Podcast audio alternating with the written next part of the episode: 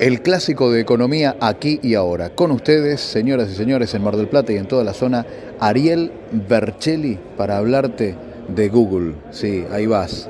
Le pedís que busque todo por vos. Bueno, ¿qué hay detrás? Google en el análisis de Ariel Bercelli.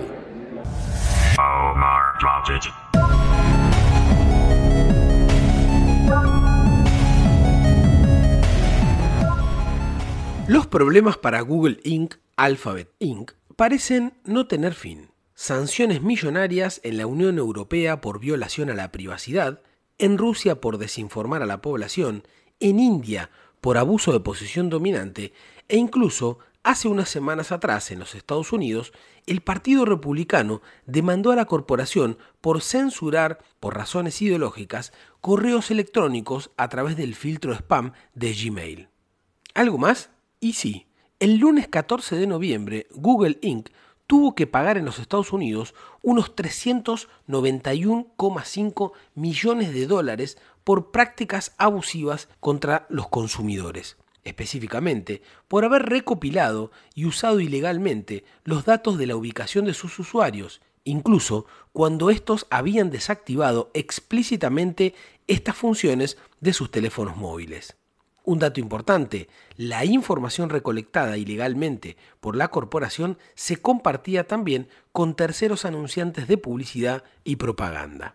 Las investigaciones que se iniciaron en 2018 por una nota de Associated Press se centraron en aquello que la fiscal general del estado de Oregon, Ellen Rosenblum, calificó como tácticas engañosas que se venían utilizando desde el 2014 la magnitud del caso deja muy claro que los datos de ubicación resultan clave para el negocio publicitario y propagandístico de corporaciones como Google, Facebook, Amazon o Apple.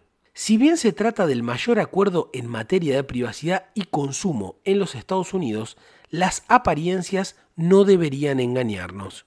El monto a pagar puede ser un vuelto.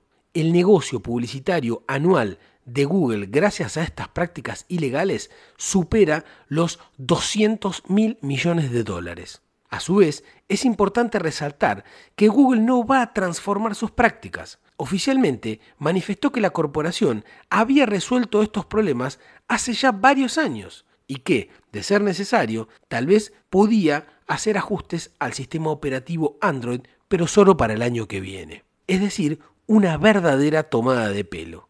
No hay dudas, en lo inmediato, Google Inc., sus socios comerciales y las agencias de inteligencia de los Estados Unidos continuarán haciendo negocios con nuestros datos personales.